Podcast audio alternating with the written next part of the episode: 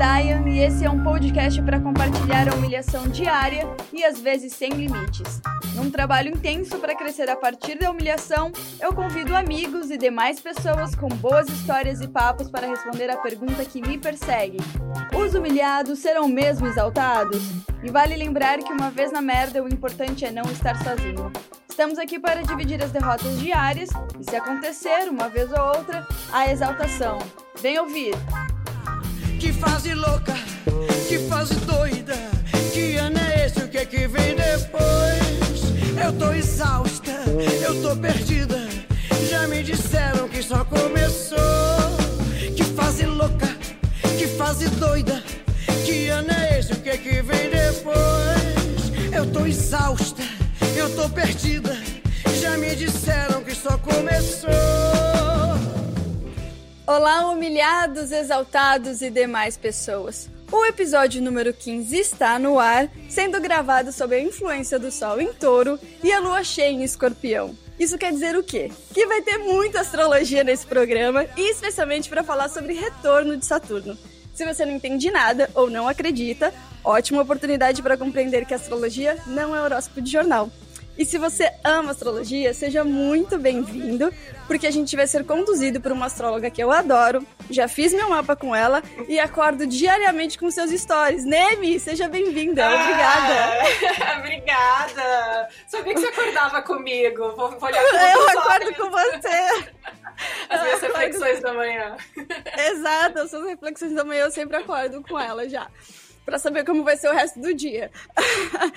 e minha outra convidada, muito querida, ela é atriz e está com uma série no Instagram, no IGTV, chamada Take It Easy Saturno. Aliás, é um trabalho muito bem feito, onde ela compartilha os desafios e questões dessa fase astrológica tão difícil e misteriosa. Tamires Mandu, seja bem-vinda! Olá! Obrigada! Finalmente achei meu povo, os humilhados. É? Aqui, aqui, aqui todo mundo se sente acolhido, porque não tem que não Super. seja humilhado nessa vida, não é? Todo dia um 7 a 1 todo dia um 7 a 1 Camila, ainda mais agora, né? É. Eu, queria, eu queria saber por que, que você decidiu fazer é, um, quase que um diário do teu retorno de Saturno, né? Por quê? Eu Como? não sabia mais o que fazer com tudo isso que eu tava sentindo, na verdade. Foi uma válvula de escape, assim. Faz uns dois anos, eu acho, que eu entrei no meu retorno de Saturno, que eu comecei a sentir tá? essas 29. Sobrevivendo, né? Estamos aí, uhum. 29 e contando. Mas há uns dois anos, mais ou menos, eu comecei com essa. Ai, caramba, meu Deus, o que está acontecendo dentro de mim? E aí comecei a escrever muito, escrever. Eu falei, gente, o que eu vou fazer com esses textos? Ainda não sei muito bem, mas aí todo esse material que eu fui acumulando, esses pensamentos, essas, esses sentimentos todos, eu falei, eu preciso fazer alguma coisa com isso. E aí fui postergando, tentei até vender, fazer esse projeto, vender para um canal, não rolou. E eu falei, ah, vai, deixa, vou deixando aí, alguma, algum dia ele vai ganhar vida.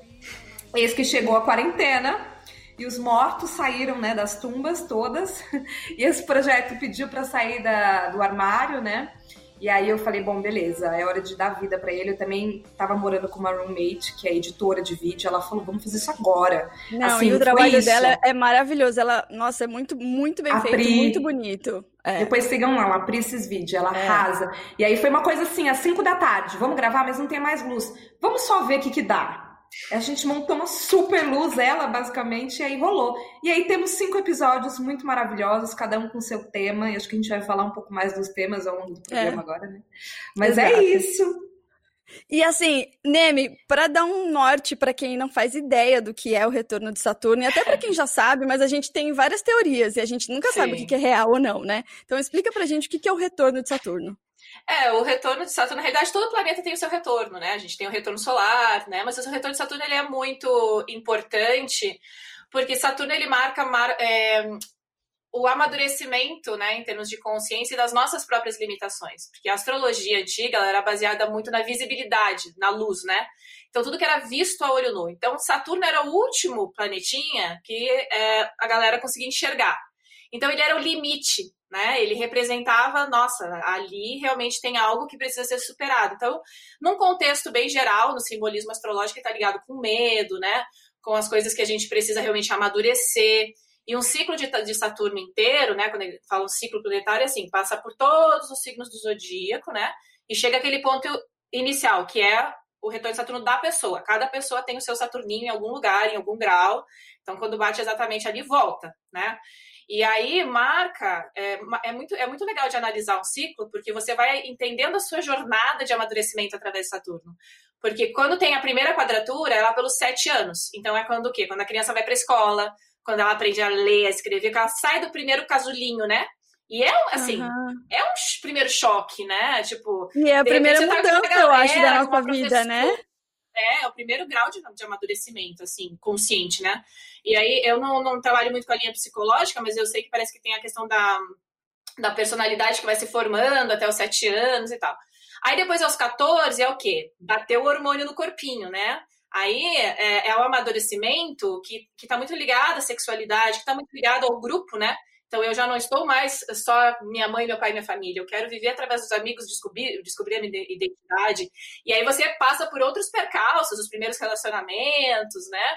É, aí depois, aos 21, é, a gente tem um amadurecimento realmente entrando já na fase adulta. Então, por exemplo, tem países que você só pode beber depois dos 21 anos, né?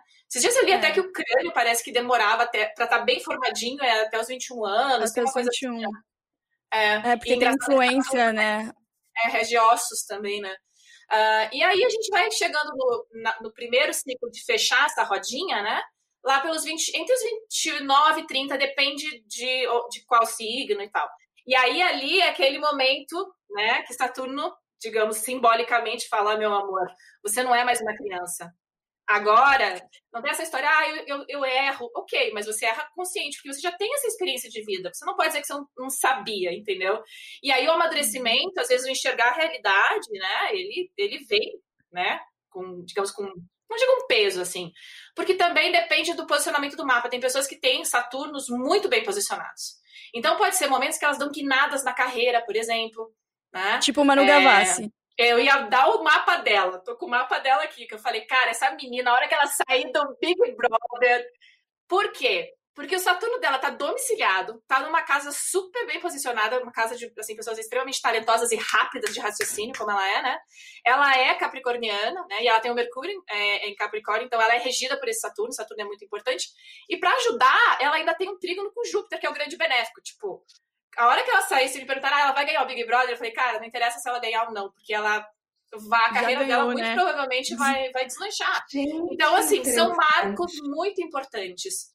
Né? Claro, é, cada pessoa eu... viveu uma experiência, né? O meu não foi tão É, porque eu bacana. achei que a gente eu achei que a gente começava o retorno de Saturno a partir dos 27 anos e até os 30 anos, tipo no 27, porque a gente percebe que tem grandes mudanças a partir dos 27 anos. Inclusive Sim. a Manu Gavassi está com 27 anos. Aos 27 uhum. anos normalmente a é. gente sai da casa dos pais ou muda de cidade, muda de país, enfim, tem sempre uma grande mudança e essa mudança vai acontecendo, pelo menos era o que eu entendi, até os 30, sim, sim. e daí depois dos 30 começa essa é, nova fase. Mas... Então, tecnicamente é o seguinte, por exemplo, se você tem seu Saturno a 15 graus, sei lá, de aquário, né? O retorno cálculo técnico quando ele chegar naqueles exatos 15 graus. Só que Saturno fica no signo, em média, umas, uns dois anos e meio. Então ele vai entrar, ele já entrou em aquário, agora ele vai retrogradar, mas a partir do final do ano ele entra em aquário e vai ficar três anos praticamente, até 2023. Então já tem esse estímulo, porque já, já está no signo é, onde a pessoa tem o seu Saturno natal.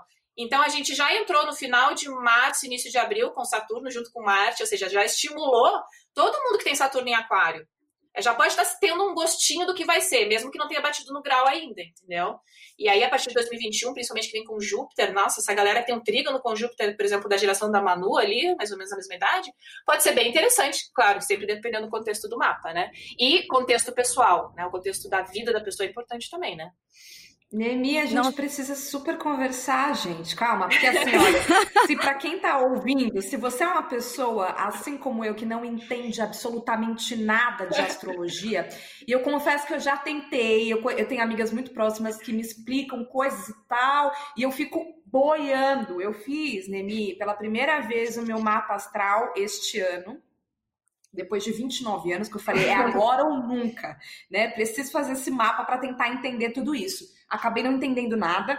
Eu gravei, mas assim, como uma boa atriz e né, estudiosa, pesquisadora, tudo que ela falou, eu fui indo atrás, eu escutei, ela gravou todo o áudio do meu mapa, né? Conversando comigo. Uhum. Eu fui atrás, reescrevi todos os meses que eu podia e tal, e para entender, me acompanhando como iam acontecer os meus meses, mas assim, eu não consigo entender nada do, do da coisa retrógrada, do planeta fulano, do ciclano. Eu só fico assim acompanhando na expectativa. Ai, gente, eu preciso conversar com você depois, né, Minho? assim. Pra gente tá fazendo o meu mal. Ou não, ela pode justamente fazer essa, fazer essa tradução do que das coisas conforme ela vai Sim. falando. É até bom que você pergunte para fazer essa tradução para quem não entende nada, assim. Eu sou uma pessoa que gosta é, muito de astrologia. E, e, eu, e assim, o, eu acompanho os stories da Neme que, apesar que de dela falar um astrologuês, né? Quando você vai acompanhando, você vai, é tipo assim, é que nem aprender inglês. No começo, você não entende Exatamente. nada. Aí você, você fala, nossa, aí você começa a pegar uma palavra ou outra, aí você começa a formar as sentenças. É a mesma coisa com astrologia. Você, pelo menos é essa a sensação que eu tenho assistindo os stories. Foi assim que eu comecei. E aí eu falava, nossa, mas isso não faz, não, não tô entendendo isso. Daí você vai abrir o teu mapa e conforme as coisas que ela vai falando, então você vai juntando as coisas. Então eu acho que também é um processo, não dá para aprender astrologia Sim. do dia para noite, né? Sim. Não, com certeza. É. A astrologia é uma linguagem simbólica, né? Você vai decodificando. Você tem a parte matemática, que é cálculo de ângulo, tá? Não tem mistério. Trígonos, né? Cestis, que são né, ângulos. Mas a você tem é uma humanas. decodificação simbólica. Então, é isso que eu falo. Galera de humanas, a gente agora a gente desce sobressai. Por quê? Porque a gente consegue ver é, algo simbólico por trás. Eu sempre falo, eu tive uma facilidade de entender, por quê? Porque eu fiz comunicação social, né, publicidade e propaganda. Cara, eu tive um ano de semiótica. Quando eu aprofundei em astrologia, eu falava, caraca, mas isso aqui é semiótica pura. Então, por que que na propaganda é ok, ou seja, não é uma coisa, né, ah, isso é coisa de gente mística que, né, não tá totalmente fora da realidade. Por que que na propaganda funciona e por que que na astrologia, então, milênios de histórias estão errados, né? É uma coisa meio até arrogante, né? De, da, do, nosso, do nosso, assim, o nosso pensamento cartesiano, porque eu só tenho tudo em leão, né? Então eu olhava assim e falava, gente, é impossível que isso aqui funcione. Eu vou estudar isso aqui para provar que não funciona. Mas leonino é impossível, uhum. né? Aí eu ia aprofundando e eu falava, ixi, mas peraí. Cara, tem um negócio aí que tá tá, né, tem alguma coisa nesse, nesse babado. Eu fui fazer curso, e aprofundei, aí mergulhei e nunca mais voltei, né? Aí eu, tipo, sim, só foi sim. só a minha mãozinha. Tchau, que o mundo é, é, muito engraçado. Abre uma portinha e você enxerga o mundo de uma outra maneira. Não tem mais pois como é, voltar. Então, falando nisso, inclusive, eu fiz publicidade também, né? Estamos em, em sintonia nesse lugar aí, porém, todavia, entretanto, continuo não entendendo. Tanto que quando eu comecei a ficar maluca, falando, gente, é o retorno, só pode ser ele. Eu fui pesquisar na internet coisas sobre isso.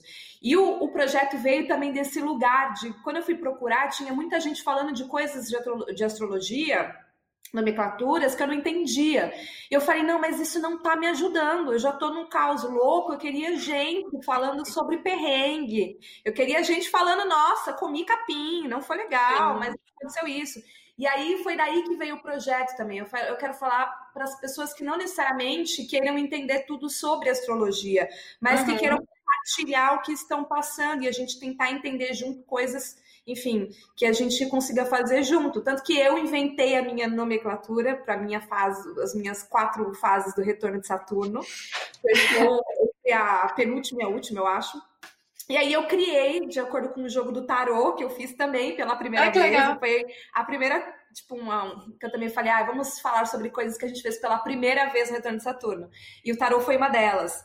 E aí eu peguei essas cartas do tarô que no momento não tinham nada a ver com o meu retorno de Saturno. Elas estavam falando sobre uma outra pergunta que eu fiz, mas depois de ter amadurecido tudo isso, de reler, né, mil vezes todas as cartas que o bruxo tirou para mim, eu falei, gente, isso aqui tá muito familiar. Isso aqui é o que eu tô passando. e isso aí tá parecendo um final de ciclo. E aí eu dei os episódios para cada uma das cartas que saíram no tarô. Enfim, Ai, foi super legal. legal. É. Uau.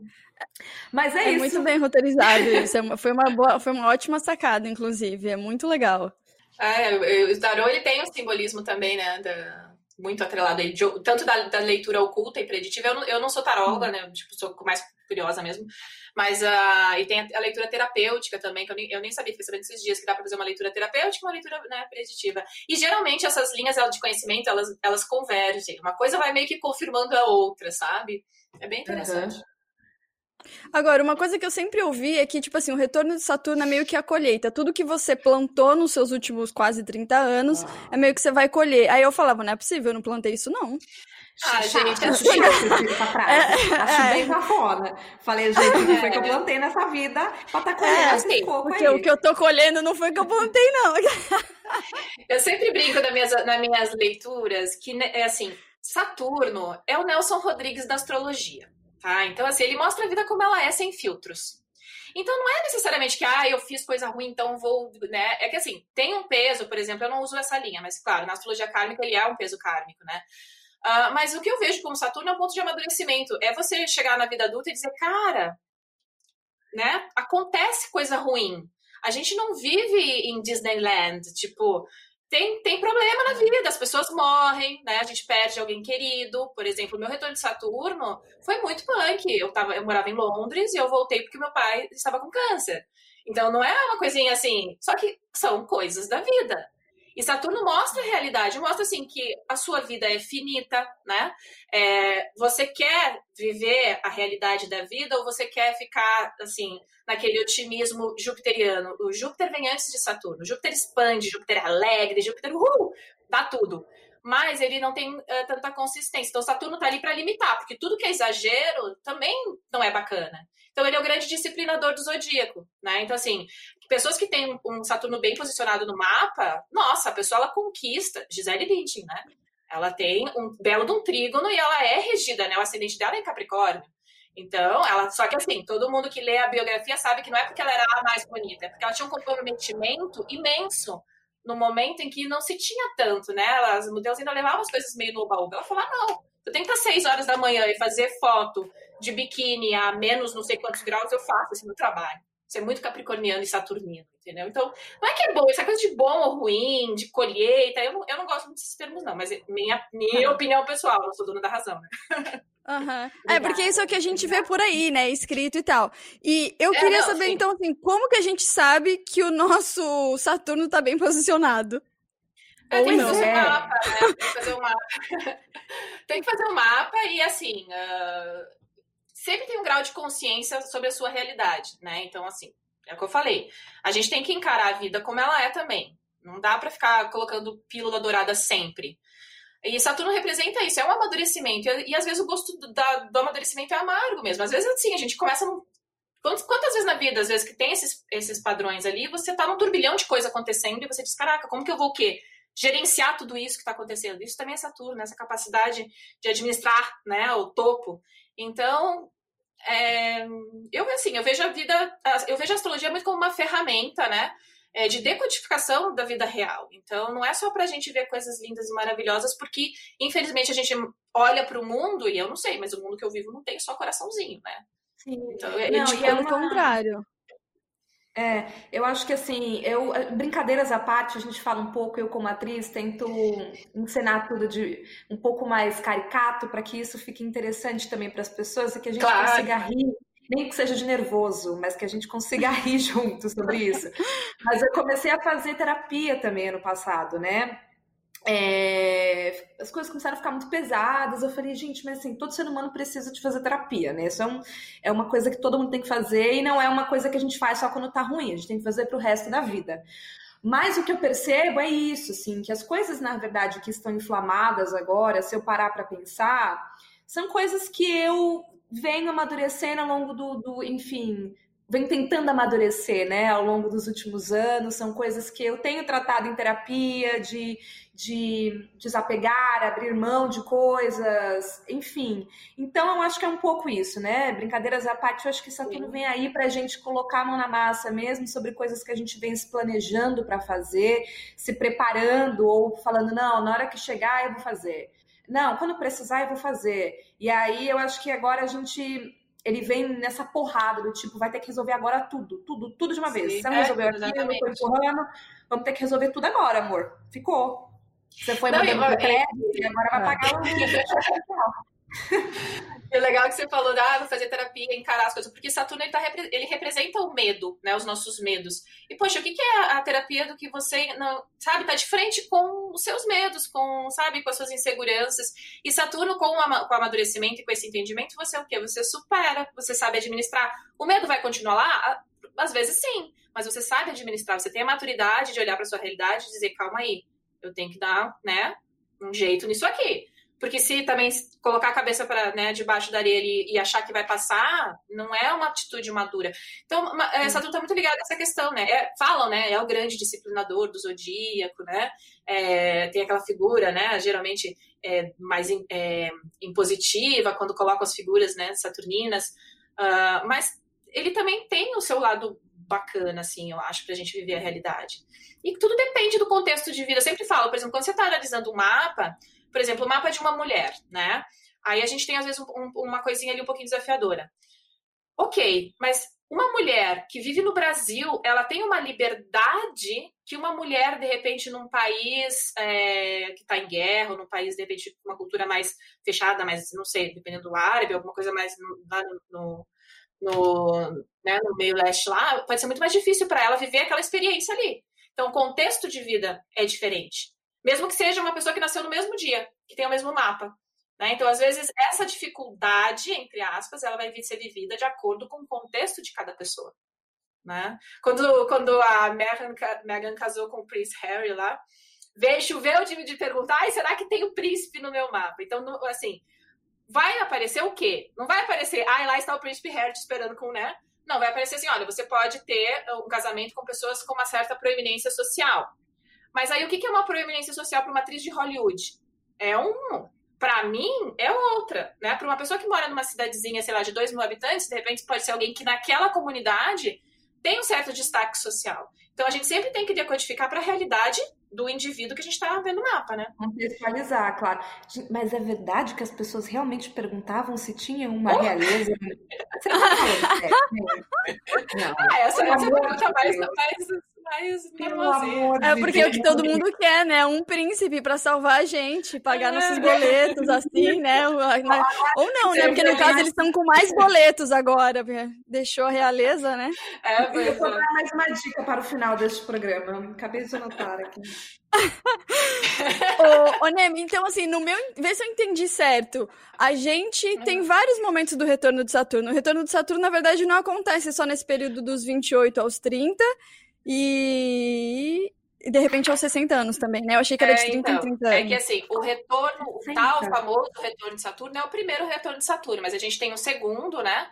E aí a gente tem dentro do ciclo, né? Que é uh, o início, que é quando você nasce, tá? Você tem que Saturno naquela posição, ele vai andando, entre aspas, né? Ele vai andando com o tempo e ele vai fazendo aspectos. A primeira quadratura, a primeira oposição, a segunda quadratura decrescente, aí fecha no seu retorno de Saturno. Esse é o primeiro. E aí, aquele momento, às vezes, de tipo, poxa, o que, que eu tô fazendo na minha vida? Às vezes a gente tem esse, até esse choque de amadurecimento. O que, que eu tô fazendo na minha vida? Às vezes as, as pessoas começam a ter muitas crises, assim, tipo, nossa, minha carreira, será que é isso que eu quero? Sabe? Às vezes começa, tipo, será que faz sentido para mim? Às vezes as coisas começam a não fazer mais sentido. E aí você quer buscar, né, um outro momento, só que o Saturno também representa a passagem do tempo. Aí você começa, nossa, mas será que eu já não tô muito velha? E, e os 30 anos é uma coisa meio esquisita, né? Porque você não é mais muito. jovem, mas você também não é, assim, velho, né? E você tá é. tá liberando da virada. Então tem. E aí você começa, tipo, tá, mas peraí, quero ter filho, não quero ter filho, não mais pra mulher, né? Quero ter família, não quero ter família. Hoje a gente ainda pode optar, porque antigamente não podia, né? A mulher menstruava, a gente tinha que ser parindo. Então hoje a gente ainda é. tem esses, esses marcos de amadurecimento também, né? Então, esse é o primeiro ponto do retorno, mas você pode ter dois ou até três, dependendo de quando você vive, entendeu? Mas lá Sim, no terceiro já é tipo, fiz ou não fiz, né? O que, que eu ainda posso aprimorar um pouquinho? Esse é muito importante, que ele tá bem no, no meião ali, quase, né? Da vida. É, porque eu acho que esse aí é bem. Santos já dizia, né? Sou jovem para ser velha e velha para ser jovem. Exato. Né? Ela falava.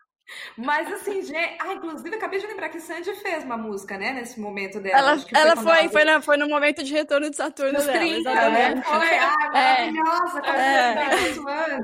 Eu passei Nossa, não, exatamente verdade. por essa. Eu passei exatamente por isso. Assim, aos 27, eu comecei a ter essa crise de, não sei, eu trabalhava em São Paulo, numa TV, e aí eu falei, não sei se é isso que eu quero. Eu não era fluente no inglês na época. Eu falei, eu tenho tanta coisa pra resolver na vida.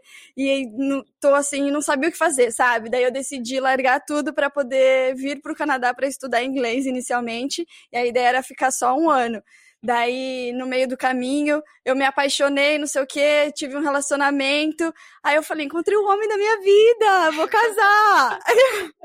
e, assim, de Aí fato, tá vivia acontecendo como assim, casada. Aham, querida. É. E assim, depois, assim, eu vivi um, assim, um dos melhores anos da minha vida. Eu falei, gente, retorno de Saturno é isso? Então eu tô ótima, assim, sabe? Porque foi, eh, enfim, eu me mudei, né? Vim, morar no Canadá, arranjei, tinha arranjado um boy maravilhoso na época, eh, comecei a morar sozinha, enfim, todos, tava realizando todos aqueles desejos de adolescente, sabe? E aí eu falei, nossa, retorno de Saturno. Aí eu falei, nossa, isso eu colhi, isso, eu- isso, isso eu plantei, eu tô colhendo certo. aí, Se é bom, se é gostoso, a gente colheu, então. Tá? é. Aí, aos 29, parece que veio um tsunami e levou tudo, assim, ó. Eu, sabe quando você fica no, no tronco da árvore? Eu fiquei no tronco da. Eu só fiquei no tronco da árvore, assim, tipo, será que eu posso descer agora? Tá tudo bem? Não sei, eu tô com medo de ser levada de novo, sabe? E aí, os 29 foram, foi um ano muito difícil, assim, que eu também quase voltei pro Brasil. Mas enfim, continuei aqui e tô no caminho, e se Deus quiser. Eu tô assim, a hora que eu É que, assim, todo o meu projeto Canadá, anos- eu acho que eu concluo o meu retorno de Saturno.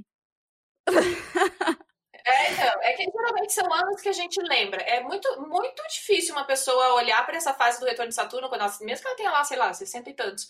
Ela diz, ah, não lembro de nada, não. Não lembro, não. Geralmente ela lembra de alguma coisa, porque às vezes ou a pessoa casa, ela separa, ou ela volta pro país, ou ela vai para fora. Sempre tem alguma coisa que marca uma passagem, é como se fosse um rito de passagem, sabe? Uhum. Tô esperando esse momento aí. Nessa última fase, essa última coisa que você estava falando, se as pessoas pudessem ver, ia ver que tava eu e a Camila balançando a cabeça assim, nossa, é isso. É, isso. tá Tudo que a Mimi falava, a gente eu. assim, ó. Enlouquecidas, é isso que eu. acontece comigo, sou eu aqui, ó. É exatamente É isso. muito foda, porque assim, eu acho que uma das, das alfinetadas que vem me dando muito, inclusive em um dos episódios eu falo isso, e eu percebi que muita gente comentou, é sobre propósito de vida, né? É o nosso propósito, e aí eu sinto que esse momento do retorno, ele também é muito provocativo, ele é muito provocador pra gente realmente é isso, né? Será que é isso mesmo fazendo a sua vida? As coisas que não têm tanto propósito pra você, ou que não tem mais, não te preenchem, não fazem mais tanto sentido, né? Ou pelo menos no meu caso, atuar faz muito sentido pra mim. É realmente a coisa que eu mais amo na vida. Porém, o mercado, né, que eu trabalho, o mercado de arte, as pessoas que trabalham por detrás, não os técnicos, as pessoas da, né, da assim, que botam amor à massa, mas esse mercado todo que criou-se também com a internet e tudo mais, isso banalizou, sucateou, e assim, aí entram os nossos valores, né, que eu acho que foi uma das coisas que eu mais ouvi também no, no meu mapa astral, que são os valores. É, ela me falou, né, que esse ano ia ser um ano muito importante de eu decidir coisas e colocar os meus valores em questão. Aí eu parei, sentei e falei, tá, é, quais são mesmo os meus valores, assim? Porque como Só é, né? só pra lembrar aqui, né?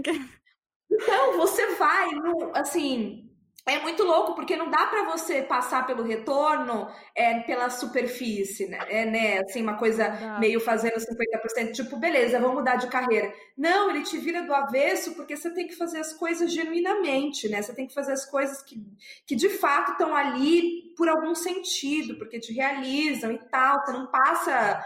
Ah, passei um pouquinho, né? Não, você realmente chacoalha, é isso. Quando você acha que Sim. tá fácil demais, vem dois tapas na cara, porque impossível. E será né, que é possível É, ô Nemi, será que é possível quando o retorno de Saturno assim vira a gente do avesso, que é justamente pra tirar a gente do lugar, mas é capaz que depois que tudo isso passe a gente volte para o mesmo lugar que a gente estava antes? É possível isso? No sentido claro, de você, você teve tantas dúvidas, mas você descobriu que o teu lugar é aquilo lá mesmo. Claro, é um processo de amadurecimento, né? Ou, assim, desconstrução, como eu gosto de falar hoje em dia. Mas é um processo de amadurecimento. Uhum. E, e depois, assim, gente, uh, nem todo mundo pensa nessas coisas. A gente vê o mundo também muito com os nossos, nossos olhos, assim, sabe? E tem gente que está simplesmente vivendo, nunca para para refletir sobre os próprios valores, né? Isso é uma questão muito de Júpiter, nos valores éticos. E tem muito valor que vem uh, da nossa base, do, do, das experiências que a gente viveu e a gente foi carregando, e em nenhum momento a gente para para pensar, cara, eu realmente acredito nisso? Eu estou envolvida aqui com essas pessoas, com esse projeto, com esse trabalho, porque faz sentido, ou simplesmente estou seguindo, né, a maré.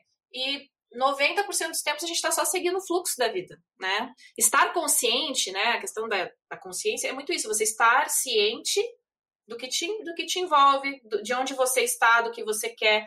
E isso não é fácil, né? Claro que a gente falando aqui brincando parece que é, nossa, mas é muito difícil. E passa por esse processo de amadurecimento. Só que sim, tem pessoas, né? E às vezes a gente mesmo, a gente, eu sempre falo, tem pessoas, parece que eu sou um ser de luz. Não, tem pessoas, incluindo eu, que às vezes a gente tá vendo ali. Tipo, tá ali, você vai e você volta para aquele ponto, né? E Saturno é isso, porque às vezes é difícil, não é fácil de superar. Então você pode sim passar por um retorno de Saturno e às vezes não aprender a lição. E aí ir carregando, você carrega às vezes lá pro seu segundo, dependendo de como você vai lidando com aquela, com aquela situação, né? Quantas vezes a gente. Aquela velha história de aprender a lição, né? Você aprende uma vez, você aprende noutra, e aí você não vai, você continua. Parece que é aquela coisa, não, vou, vou na terceira que é pra ter certeza. Aquela coisa, né? Eu já tive o não, mas o bom é ser humilhado. Eu vou lá. É, é. exato, eu vou atrás da humilhação. Essa, é, esse é o nosso lema. Cara, assim, nós somos seres humanos, né? Nós estamos aqui justamente para aprender, sabe, né? levar os tombos na vida para aprender. Senão, o que, que a gente está fazendo aqui, né? E é. deixa eu fazer uma Astrologia... pergunta, assim. Eu, Fala, não, pode eu falar. Sei que eu sei que os, os homens, obviamente, passam por isso também, mas eu percebo que as mulheres, óbvio, eu acho que tem um pouco mais a ver com a nossa sensibilidade. Até porque todo mundo brinca, ah, a mulher quer sempre discutir a relação. Acho que a gente tem essa procura da evolução espiritual, ou evolução, seja ela qual for, que eu acho que, que as mulheres têm, assim, o que, o que eu vejo de pessoas falando sobre retorno de Saturno, assim, é, para mim, 90% é mulher, e olhe lá, entendeu? Sim. Meu namorado mesmo, ele já passou, ele tá com 33 e tal. E aí, quando eu comecei a falar com ele, ele falou: Nossa, olha o que você tá falando. Aí ele, ah, é, é verdade, eu passei por esse momento, eu mudei de carreira. Eu falei: Nossa, como, como assim? Entendeu? Pra eles parece de um jeito tão natural, né? Assim, do tipo, é, é como se eles estão vivendo a vida, é normal. Isso, tipo, como? A gente, uma uma coisa que claramente eu nunca mais esqueci pro resto da minha vida. Por que, que as mulheres têm, têm, mais preocupação com isso do que os homens? Não preocupação, preocupação não é a palavra, mas assim, tem uma, um cuidado de querer. Tem um passar... olhar para isso, né? Isso, Sim. sensibilidade. Mas eu, eu acho, assim, acho não, né? Porque é achismo, mas assim, eu penso que tem a ver com o desenvolvimento é, de, né, masculino e feminino na natureza mesmo. A mulher, ela ficava cuidando do quê? Da casa, do lar dos filhos, enquanto o cara ia caçar. Então, a, a mente do homem, ela é muito mais racional, ela é muito mais de foco. Cara, vi um bicho lá, tenta tirar minha flecha e pá, pegar. A mulher, ela já tinha trocentas mil coisas e ela tinha que estar muito mais conectada com muitas, muitas nuances, né, para acho que para proteção da família. Porque, claro, hoje em dia a gente vive numa casa, né? Ali, eu sei que ninguém vai invadir, pelo menos por enquanto, ninguém vai invadir aqui. Mas antigamente não tinha uma certa sensação de insegurança. E eu acho que a mulher, ela tem esses sentidos porque ela foi desenvolvendo. E também a percepção, né? Uh, por exemplo, uh, a questão de, de gênero, né? Na astrologia não quer dizer macho e fêmea. Quer dizer, por exemplo, o feminino ele é mais receptivo, ele é mais passivo, ele, ele tem, ele, assim, a, coisa chega, sabe? A gente tem uma percepção. E o masculino, ele é ativo, ele é aquela coisa assim, papum ali, né? É, os dois juntos, né? Essa conexão é que dá a evolução da coisa. Então, são maneiras diferentes de enxergar, né? Então, o homem é muito mais prático, muito mais prático. É por isso que a mulher gosta de, de, de né, falar sobre as coisas devagar, é. né? E também, né, quando a gente vê o desenvolvimento da criança, né, o desenvolvimento da, do, do menino, ele é muito mais de, de motor e formas, e a mulher é, é verbalizar, né? É, parece que a menina, até uns, sei lá, uns quatro anos, ela tem um, um dicionário já na cabeça, enquanto o menino ainda está lá, né, vendo formas e tal. Então, são maneiras diferentes de desenvolvimento mesmo. E eu não acho assim, ah, é, é um é outro. eu acho, eu acho até interessante, né? Porque porque eles têm, às vezes, é uma coisa assim que a gente tá lá divagando, nossa, pensando, e aí assim, nossa, eu tive uma intuição que. E aí a pessoa, né, o homem chega lá, papo, ah, é, tava passando por isso mesmo. Eu não sabia que era esse nome. Tipo, é muito é. mais, né? A gente, nossa. É, e dá essa sensação de que eles nem, nem refletem pelo, pelo que aconteceu, é. né? É que é a maneira Porque eu tenho a sensação de que refletir é você melhorar e amadurecer, você refletir sobre uma coisa. Essa é a minha sensação. E aí eu acho que às vezes eles só vão vivendo e na, e na hora que precisar sentir, eles trabalham isso. A gente já hum. fica se preparando, é, a entendeu? A gente, tá se pre... a gente tá se preparando pro depois dos 30. Você, no caso, que eu já cheguei no depois dos Sim. 30. Mas a gente tá se preparando para isso, né? No caso aqui, eu tô da, é. do, da fase dos 30 aos 35 agora. Mas a gente sabe que eles não resolvem também mil coisas que ficam, né? Mas isso também é realmente uma questão de formação, como você está falando, né? Que a mulher sempre teve essa preocupação e, e a gente, na verdade, também foi obrigada, né? Por essa sociedade machista, a gente. Sim. Quantas vezes eu tenho que sair na rua, por exemplo, e pensar na roupa que eu estou usando? Isso parece só uma ideia, mas olha tudo isso que vem por trás disso, né? Olha quantas ideias que vem por trás disso, vem o medo, vem a, a preocupação, vem, a, é, enfim, mil coisas em relação ao que os outros vão pensar. A gente realmente a foi gente muito, muito machucada ao longo da vida, né? E aí eu acho que a gente tem essa preocupação de não se machucar mais ou de tentar, enfim, fazer as coisas direito. É muito louco isso, né? Como isso tudo vem não, com a gente ao longo dos anos do feminino, por exemplo, da, do amadurecimento da mulher, né, que tem uma questão saturnina também, é, a, como a gente foi aceitando por exemplo, ah, antes era essa coisa, ah, é a casa, o lar da mulher, ok. Só que aí a mulher foi para o mercado de trabalho. Aí fica o a casa, o lar, mais o, o, o mercado da carreira, mais o não sei o quê. Em nenhum momento na vida. A gente trocou. tipo, é sempre assim, vem a mim. Né? Dividiu as tarefas aí, né? A gente bateu no Coração peito, de mãe.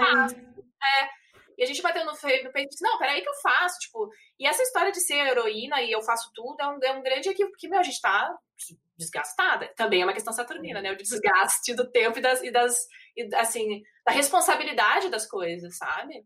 Sim. Sim. É, é, fazendo um parênteses nisso, na verdade, até, eu, a gente leu esses dias, eu não sei se vocês conhecem aquela série de Away, que é uma série, acho que Sim. Netflix, né? Não tô lembrando. É, da Netflix. É, e a protagonista, ela, pelo que a gente viu uma reportagem dela, falando também até do lugar dessa protagonista feminina que é sempre forte né? De mesmo quando eles colocam a protagonista feminina, eles, não, eles, eles sempre querem falar dessa mulher que é forte, que encara, que bate, que não sei o quê. Então, assim, de, de qual a gente ganhou essa postura de protagonismo, mas a gente ainda tem que ser forte, sabe? É porque aí você falou, a gente vai acumulando coisas, a gente aguenta trabalho, a gente aguenta você, a gente aguenta o marido que não, não conversa sobre isso, aí você quer, aguenta tudo, filho. E aí a mulher virou esse lugar de de força, de guerra, que assim, acho que a gente tem que ter, mas não é só isso, né? A gente tem as nossas fraquezas também, é um parênteses, mas no final tá tudo muito ligado, né? Tá e eu acho que é por isso que a gente procura tanto por autoconhecimento, e eu acho que a astrologia entra aí. Por que, que a gente vê um público feminino muito maior que é engajado na astrologia, né? É, eu acho que deve ser porque a, astro a astrologia tem a ver com autoconhecimento, né? De se entender. Sim, pode ajudar. A astrologia é uma ferramenta, né? Você pode usar com autoconhecimento. Você pode usar, por exemplo, a linha né, na moderna que eles usam muito com a questão psicológica, de você ir trabalhando, né? A sua parte de desenvolvimento psicológico. Tem a questão espiritual, né? Então tem linhas, por exemplo, que lidam com a questão da evolução da alma, né? Tem a, a mais prática e mais de direcionamento, que é mais ligada à tradicional. Então, assim, ela é o carro. Como que você vai usar esse carro? Você vai usar para levar suas crianças para escola? Você vai usar para, né? Sei lá, postar um racha ali na esquina? Ou você vai você vai usar para levar o seu trabalho, né? Se você, que, sei lá, quer trabalhar com o carro. Então, assim, ela é simplesmente a ferramenta. Como que você vai utilizar? Qual é o seu objetivo na leitura, né? Então, todas as linhas são válidas, depende do, do que você está buscando, né? Ô, Nemi, qual é o melhor momento para fazer um mapa astral? Olha, uh, isso assim, diverge muito, pela, assim, mais opinião pessoal, sabe? Eu acho que você tem que ter um pouquinho de amadurecimento, porque, por exemplo, se você faz um mapa muito nova, você não tem a experiência saturnina, por exemplo. Se você faz, sei lá, 14, 15 anos, você vai ter uma leve ideia, mas você não viveu tudo, né? Tudo, claro, tudo você só vai ver depois que você né, bater a cachuleta e olhar para trás e é, já vi tudo. Exato. Mas uh, tem um requinte de amadurecimento e de entendimento que eu acho que você precisa sei lá, a partir de uns, de uns 20 anos, assim. Não que você não possa fazer antes, claro que pode. Mas sempre tenha em mente que você não passou pelo seu retorno de Saturno ainda, que você está vendo a sua, a, o mapa por uma perspectiva da sua vivência até aquele momento né? Porque aí, às vezes, o astrólogo vai falar uma coisa e diz, nossa, imagina, nada a ver. Quantas vezes fala, quando... Porque eu li o meu mapa antes, né? E a astróloga falava, nossa, mas né, você tem tudo isso. E eu falava, quê? Imagina, nada a ver, onde é que essa pessoa tirou isso, né? Coisas que eu só fui cair a ficha com 40, entendeu? Então você precisa da experiência. Pode ler em qualquer momento, mas sempre tenha isso em mente. Eu ainda não tenho, de repente, maturidade para entender uma casa de casamento se eu ainda não fui casada. Né? Então, né? Se eu não tenho filhos, eu posso olhar a casa 5 por um outro olhar, não necessariamente de filhos, porque eu ainda não tive essa experiência. Ou eu posso ver o direcionamento, há uma possibilidade de eu ter filho, eu ter filhos ou não, né? mas nesse, nesse, nesse olhar, assim. É, eu, quando, quando eu fui fazer, ela me falou que tinha um mapa, um mapa astral natal, que é esse, né, uhum. da nossa vida, e o mapa astral do ano. Eu fiz o do meu ano, do, daquele ciclo, né? Eu fiz uhum. assim que eu ia fazer aniversário, assim que meu ciclo ia se completar. Sim. É, eu, eu quero fazer o Natal agora, porque eu fiz o do ano eu achei bem interessante por isso, porque eu não me baseio, né? Eu acho que também é legal isso que você falou de usar ele como uma ferramenta, né? Porque tem gente que Sim. se preocupa do tipo, ai, eu vou ver meu mapa e eu vou ficar baseada naquilo, eu vou ficar ah. tipo, achando que aquilo vai acontecer. E não é, né? Você sabe que tem um ano, um mês mais propício para fazer uma reforma, não sei o quê, enfim, mil coisas. Você fala, bom, ou tipo, ai, enfim, eu, eu, eu uso. Você tem as influências, como né? Um guia. É, como um guia, tem me, me amparado. Eu sinto alguma coisa, ou recebo alguma coisa, uma proposta, ou entra alguém novo na minha vida, eu vou lá e. Ai, deixa eu ver o que tá falando desse mês mesmo. Eu adorei fazer o do ano. Eu acho que assim, agora eu quero fazer todo ano. Mas eu quero fazer o Natal agora, porque eu acho que o Natal é isso que você falou, assim, né? Enfim, a gente só vai ter certeza de tudo quando bater as botas, mas assim, eu acho que é interessante a gente entender o antes, o presente e o ver quanto isso vai influenciar a gente no futuro, né? É, tecnicamente, assim, você tem o seu mapa natal, né, que é no momento em que você nasce, a gente pega a hora, local, e aí vai formar um mapinha ali. Aquilo ali é a promessa, digamos, é o direcionamento. É, é a mesma coisa o mapa de São Paulo e a cidade de São Paulo, né? O mapa não é a cidade em si, mas ele te dá um direcionamento para você transitar por ela. Ainda assim, às vezes a gente se perde, né? Mas. Então é mais ou menos a mesma coisa. Então você tem o seu mapa. Ali vai mostrar as possibilidades, né? Da sua vida. Só que aí o que, que acontece? Como que eu sei quando aquele ponto ali vai ser estimulado ou não? Aí eu uso as técnicas preditivas, como a revolução solar, que é esse mapa anual, que é o retorno do Sol. É, eu uso outras também, eu uso Firdária, Profecção e Progressão, e trânsitos, né? Que aí você vai meio que colocando que nem uma cebola, um com o outro, para a gente ver o escopo. Por exemplo, a sua revolução solar em relação ao seu mapa natal. Tem algum padrão que está, digamos, ativando? Porque se tem padrões que se repetem, então aquele ano pode ser um ano significativo para aquele, né, para aquele simbolismo ali na sua vida. Por exemplo, casa 7. Casa 7 representa parceria, sociedade, casamento, né? Essa interação com o outro. Uh, a gente lê nos livros, nos livros antigos, né, inimigos declarados, então hoje em dia a gente traduz para o famoso ranço, né, quando o santo não bate. então, é, como a astrologia é simbólica, tem essa subjetividade. Então eu posso pegar pessoas que nasceram no mesmo dia e tem muita coisa de casa 7 ali, né? Aí eu posso dizer, olha, pode ser alguma questão nessas áreas. Para uma pessoa, ela vai experienciar aquilo no casamento. Representa a casa 7, tá certo? Outra pessoa vai ser numa, numa, sei lá, numa sociedade comercial que ela tenha também tá certo. São dois conceitos atrelados a sete. É por isso que os mapas eles podem ser iguais, mas eles podem ter, digamos, na vivência, né, experiências diferentes. E também, claro, sempre como a gente está falando do contexto de vida de uma pessoa, né? Sei lá, tem alguma coisa de Marte, olha, tem um risco aqui de, de repente ter algum acidentezinho, cuidado, né? Não ficar preocupado. Mas, poxa, a pessoa mora no interior do Canadá, cidadezinha super pacata, é uma coisa. A pessoa está lá na Síria, é outra, né? No contexto Sim. de Marte. Marte representa a guerra, por exemplo. A pessoa está no ambiente de guerra ou não? Então a gente tem que ir meio que decodificando, né? Não, Legal. total. Ah, quando eu analiso, tipo assim, eu, quando eu tento ver algumas coisas do meu mapa, porque eu não consigo fazer todas aquelas ligações de trígono e tudo mais, sabe? Assim, quando você fala. eu só sei, tipo assim, eu só sei que, por exemplo, ah, eu tenho Saturno na minha casa 1 em Capricórnio, sabe? É, não, na casa 1 ou na casa 2? Na casa 2, eu acho. Enfim, tem que olhar o mapa que eu esqueço. Mas eu sei que eu tenho Saturno em Capricórnio. E, então, assim, mas aí eu não sei como que isso vai afetar os outros lados do mapa, entendeu? É, então. Que a parte, é, a parte mais difícil, você... eu acho que é ligar, né? Fazer essas ligações. É, é o tal, eu sempre brinco que é a tal da, da costura, né? De você costurar as coisas. Porque se você pode olhar, eu tenho Saturno em Capricórnio. Ok, isso é um posicionamento no seu mapa inteiro. Mas esse Saturno, ele faz aspecto ou não? Né? É uma quadratura? É um trígono? Porque um trígono, ele tende a ser benéfico, ele tende a dar fluidez. Por exemplo, se você tem um trígono com Júpiter, lindo, ainda mais na casa 2, né? Por mais que Saturno restringe, aí a gente olha assim, nossa, mas tá na casa 2, que é a casa de finanças, né? Porra, mas tem um baita do. Nossa, desculpa se eu falei palavrão. É, mas não, pode... pode falar, aqui é tudo liberado. o último episódio foi sobre sexo, então você imagina, né? mas então, se tem o trígono com Júpiter, que é um benéfico, né? Tá no mapa diurno, tá no mapa noturno, então tem vários pontinhos de, de mitigação, assim. Então, claro, a gente começa a aprender passo a passo. Ah, eu tenho Sol e Leão, então é isso. Por exemplo, Aí, ok, mas aí meu Sol tá onde? Meu Sol tá no mapa noturno, diurno, né? Ele faz um aspecto maléfico, ele faz um aspecto benéfico, e aí a gente vai dando as modulações, né? Mas é claro, a gente primeiro vê a primeira, a primeira parte, né? Que é Saturna 2. Mas a gente tem que ter essa consciência, que nem tudo que a gente lê vai ser totalmente real, porque você vai ter uma modulação, né? Nossa, gente. Tamiri saiu da sala. da última vez que eu fiz o meu mapa com você, eu lembro de você ter falado alguma coisa de que em 2021, porque eu tenho ascendente em, em Sagitário, que em 2021 eu acho que eu ia ter alguma conjunção que ia fazer com o meu ascendente, que daí ia fazer sentido em. Eu tenho que ver de novo. Que ia fazer sentido em alguma coisa. Eu só, eu só fiquei com isso da 2021, acho que vai, vai rolar. alguma coisa vai rolar. Eu tinha assim também em 2020. Porque Aí... 2020, no caso, já não deu, né? A gente já pode acabar, né? É. Gente, é, eu tinha tantos planos para esse ano. Ah, aliás, astrologicamente.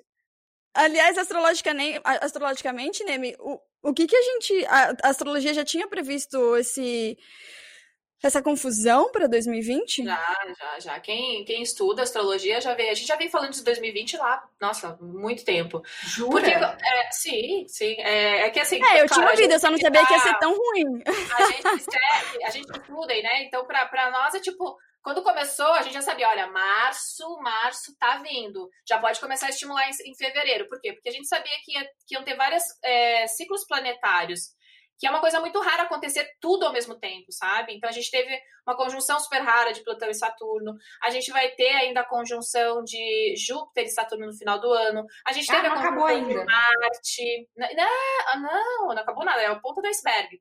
Porque lá para 2021 a gente vai ter uma quadratura de Júpiter, Saturno e Urano. Então, nós, a gente já tinha uma noção, mas eu confesso que quando eu, eu, eu fiz um workshop né, no final do ano passado, eu falei, eu lembro que eu falei disso Olha, foi o mesmo período da peste negra, né? E, e astrologia a gente vai vendo o que, como que a gente aprende. É que nem mercado financeiro. Você olha o passado, vê uh, os conceitos, vê, claro, né, ligado ao século XXI, o que, que poderia ser. E eu lembro que eu falei, nossa, mas uma, assim, no nível de uma peste negra, para o século XXI, eu não sei se vai ser isso, né? Mas pode ser alguma coisa que se alastre, não sei. Eu lembro que a gente ficou debatendo, assim, né? E aí veio, quando veio, eu falei, nossa, mas não precisa ser tão literal, né? Nossa, meu Deus. É, tem muita coisa, por exemplo, os Estados Unidos estão passando pelo retorno de Plutão, né? A Inglaterra com o Brexit já veio também, eles estão sendo com Urano em touro e, e esse Plutão nossa. também. Nossa, gente, a Inglaterra deve estar super no retorno de Saturno dela também. Liberdade! É, vai, vai, ter muita mudança, assim, geoeconômica, política, que é um estágio bem forte, sabe? É, Você é acha que tem alguma coisa dentro da astrologia que pode dizer que esse ano vai dar uma ajudada ou salva alguma coisa? Ou a gente vai continuar nesse ritmo mesmo, tem que só esperar acabar? É, então. a gente tem muita coisa tensa pela frente. Não dá para dizer que vai ser tudo lindo e maravilhoso. É que, como é, é, tá ligado ao ciclo de Saturno, de, depende de como a gente administra toda a situação, né? E, mas a gente ainda tem um, uns pontinhos um pouquinho desafiadores, sim, pela frente, tá?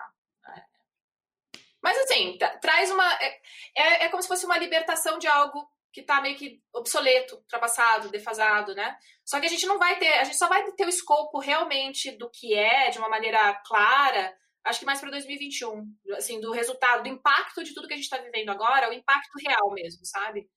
É, uhum. De uma maneira bem racional, bem racional e, e assim, técnica, sabe? Não tanto no, no calor da emoção. É, eu sou libriana e faço aniversário em outubro, obviamente. Não, obviamente, porque eu poderia ser libriana e fazer aniversário em, em setembro. Mas eu já vou. Eu já tô assim me preparando para poder fazer o meu próximo mapa, o solar, né? Para poder ter certeza aí de 2021, 22, sei lá, né? Porque... Ela tá ansiosa agora. Eu, eu, já tô ansiosa, entendeu? Porque 2020 deu uma. Mas, assim, deu uma confusão. Signos de ar, Deu uma por exemplo, vão receber um belo trígono. Né? Então, então, ai que bom! Já tô animada. Depende do mapa. Né? É. É, eu sei que depende. Mas, assim, apesar de toda essa situação que a gente está vivendo, é, eu acho que o ano de 2018 foi muito pior para mim do que esse, sabe? Então, assim, é, eu acho que as circunstâncias olhando só para minha vida, né? Obviamente. Eu estou numa, numa situação privilegiada de que eu posso trabalhar de casa e que em 2018, por exemplo, isso não seria possível, sabe? Então, assim, é meio que sabe quando as coisas acontecem na hora certa? Então, dentro né, do meu mundinho, eu estou numa situação muito privilegiada e que eu não tenho muito do que reclamar sobre 2020, apesar de todo o horror que está acontecendo Sim. fora da minha porta, Sim. sabe? Não, com certeza. É, a gente tem que sempre, é como eu sempre falo, a gente tem que cuidar até quando a gente vai fazer uma análise para a gente não usar as nossas lentes, né? Porque cada ser humaninho é um universo à parte, tem a sua realidade, a sua percepção da vida, né? Porque às vezes as pessoas vivem até as mesmas experiências, né? Mas elas têm uma percepção diferente a respeito daquilo. E, e é de acordo com as vivências, com os valores, né? Que foi uma coisa que a gente estava falando antes. De repente, uma coisa que para mim incomoda, de repente, para outra pessoa nem, não é um valor para ela. Então, né? E o que, é certo e errado? Não, não, não tem, né? A gente, claro, tem um, um tem um padrão para todo mundo viver, né? De, de uma certa, né? Entre aspas, num certo equilíbrio social, assim, que é até uma questão aquariana, né? E eu acho que a gente vai ver Sim. muito isso, o que, que realmente. Acho que a gente vai ter uma, uma desconstrução muito forte do que, que realmente é importante, sabe? Em termos de, assim, de valores e para a vida mesmo da gente, sabe? Eu acho que, que tem muita coisa que estava meio desconexar, assim, a gente vê pelas pessoas tudo meio perdido, né? É, se tá. questionando muito e, e, todas as áreas, não é só a questão de carreira, propósito, às vezes as relações, né? Então eu acho que a gente está num turning point assim muito importante, sabe, em termos de humanidade mesmo e, e cada um, claro, dentro da sua própria experiência individual, né? Sim. Sim. Ô, Nemi, uma pergunta aleatória, assim. Por exemplo, faz sentido quando a gente conhece alguém tipo um boy, né? E você fala, ah, qual o seu signo, seu ascendente, sua lua, só pra ter uma base. Faz sentido? Vale Não. continuar perguntando isso? Ah, vale pra ter o, só pra dar, pra só pra dar um norte. Talk, né? Vale pra você ter uma conversa ali e tal. Mas assim, você não, não pode julgar, assim, porque ele depende depende de até da, da né? Eu, eu sempre falo, mapa não vai te dizer qual é o caráter da pessoa, não vai dizer qual é a índole, né? A gente tem uma técnica que é sinastria, tá? Que a gente vê o, o mapa dos dois, os, os, mapas inteiros, e cruza. E aí a gente ajuda na relação, por exemplo, se tem pontos na relação que, poxa, isso aqui realmente a gente. A gente pode ver, cara, realmente tem um pontinho ali que é difícil, mas olha, vocês têm esse, esse caminho aqui que vocês podem auxiliar ali, entendeu? Então ele ajuda na, no trabalho da relação. Não quer dizer que se você tem um mapa com, né, com uma quadratura com o seu, o seu amado, que não vai dar certo. Conheço casais que o mapa é, é quadratura e eles são casados há muito tempo. Claro que né, tem, os, tem os perrengues ali, mas eles aprendem a lidar com os perrengues. O problema é quando tem quadratura e você não aprende, você fica ali um picando o outro, um querendo impor, né? Aí sim. Mas aí que, é, que a astrologia ajuda, porque a gente identifica Precisa de astrologia? Não, se uma pessoa tem a consciência, né, se ela já tem né, uma certa maturidade, digamos, ela vai ver para a realidade dela e vai dizer, cara, poxa, eu gosto dessa pessoa, realmente, aqui a gente não bate, mas eu tenho, às vezes, 90% da relação que é maravilhosa, por que, que eu vou ficar ali só nos 10%, Sim. né? E isso acontece muito, muito em relacionamento, né? Às vezes a pessoa tem, cara, tem 98%, mas aqueles 2% ali, e, e aí acha o quê? Que vai encontrar o 100% numa outra e fica pulando, né? Porque não dá o tempo o quê? Saturnino de, maturi... de né, amadurecimento de uma relação. Então, essa técnica ajuda muito, é bem bacana. Mas, assim, claro, você pode perguntar, e é, e é mas não que vai te dar uma resposta. É, né? porque assim, eu tenho. Eu já me relacionei com vários virginianos, inclusive eu sou. A minha mãe é virginiana, meu irmão é virginiano, eu tenho muito virgem em volta de mim, e assim eu já chego. Quando uma pessoa fala que é virgem, eu já fico assim, não, porque não. Mas ao mesmo tempo que não, eu gosto do virgem porque o virgem me coloca na linha, sabe? Uhum. É, eu, eu, eu aprendi muito isso com, com os virginianos que passaram pela minha vida e os que continuam, né? Mas eu, eu fico pensando se é karma, assim, né? De tipo, parece que só virgem é, cai. Então, olha, tem, é claro, tem a linha kármica, para quem acredita em karma, que você tem uma conexão, né? Ah, por exemplo, a nossa família é kármica, os relacionamentos são kármicos. Mas sabe uma coisa muito interessante? Assim, eu não sou muito dessa linha kármica, tá? Porque eu tenho outra visão de karma, mas uh, uma coisa que eu fui percebendo, bem isso, o mapas tem padrões. Se você, se você calcular o mapa da sua família, sempre vai ter um padrão meio que se correlacionam, sabe? Por exemplo, essa coisa que você falou com o virginiano, né? Eu tenho muito com câncer, justo eu que sou leonina, né? Meu irmão é câncer, meu pai é câncer, né, marido? Então, assim, é, é muito engraçado você ver por quê? Por que desse tipo padrão, né? E aí, antes eu dizia, ah, coincidência. Quando eu faço evento, eu fui percebendo. Eu tava fazendo evento, e aí eu fico lá e a galera vem, pode falar comigo, fazer o um mapa e tal. Teve um dia que eu percebi, cara, toda vez que eu faço um evento, as pessoas que estão naquele evento, elas têm uma linha em comum. Teve um dia que foi surreal, porque eu tenho ascendente sagitário, né? Todo mundo tinha ponto forte em Sagitário. Ou era lua em Sagitário, ou era, né, ascendente Sagitário, e, e, era um dia de lua cheia em Sagitário. Sabe aquela coisa que falou? Não. Nossa. Eu não, eu, eu sou muito cética para alguma coisa, mas tem alguma coisa aí. É como se tivesse um é. padrão. E teve um evento também que foi assim e que foi mudando o padrão. A galera da manhã era um, um espectro, assim, era uma, acho que era, se não me engano, era com Libra todo mundo tinha coisa em Libra, Libra. Depois foi mudando, mudando, mudando. E aí no final, né, que foi um evento longo, é, todo mundo tinha ido pra Virgem. Eu falei, nossa, mas agora todo mundo é virginiano, tem ascendente em Virgem.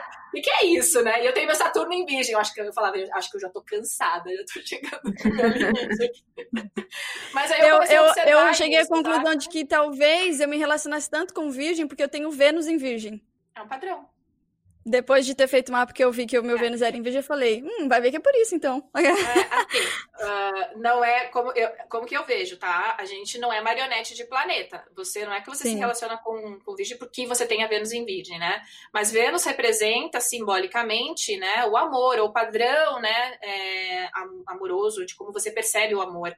Então, você pode, inclusive, ter a questão de pessoas com características virginianas, não necessariamente é, ter virgem mesmo, né? Às vezes são pessoas que remetem essa característica, né? Por exemplo, a casa 7, que é o padrão de pessoas que você atrai, às vezes a gente acha que ah, eu tenho Libra na 7, então eu vou atrair librianos. Não é isso. Mas é o padrão uh, simbólico do signo de Libra. E aí, claro, a gente vai ter que ver onde é que tá Vênus que rege Libra também, entendeu? Então a gente Entendi. tem que pensar num, num escopo um pouquinho maior, não é tão, né? Ipsis literis. É, e, e faz sentido, porque eu acho que eu tenho a minha casa 7 em gêmeos e a personalidade das pessoas com que eu me relacionei, a maioria deles eram. tinha mesmo essa coisa do geminiano, sabe? De, de, de comunicador, de, de, sei lá, de interagir, de, de uhum. saber, de, de gostar de estar em, ao redor de pessoas também, sabe? Enfim, tem, tinha muito uma coisa de geminiano, apesar também de serem virginianos alguns deles. Enfim. Uhum. Dá, dá vontade de começar a colocar o mapa aqui, né? Mas, como a gente não alugou anime para isso, vamos. Não agora. Vamos nossa... Não agora. É, não ainda. vamos para nossa humilhação e exaltação da semana e as indicações, então? Vamos. Vamos. Solta a vinheta.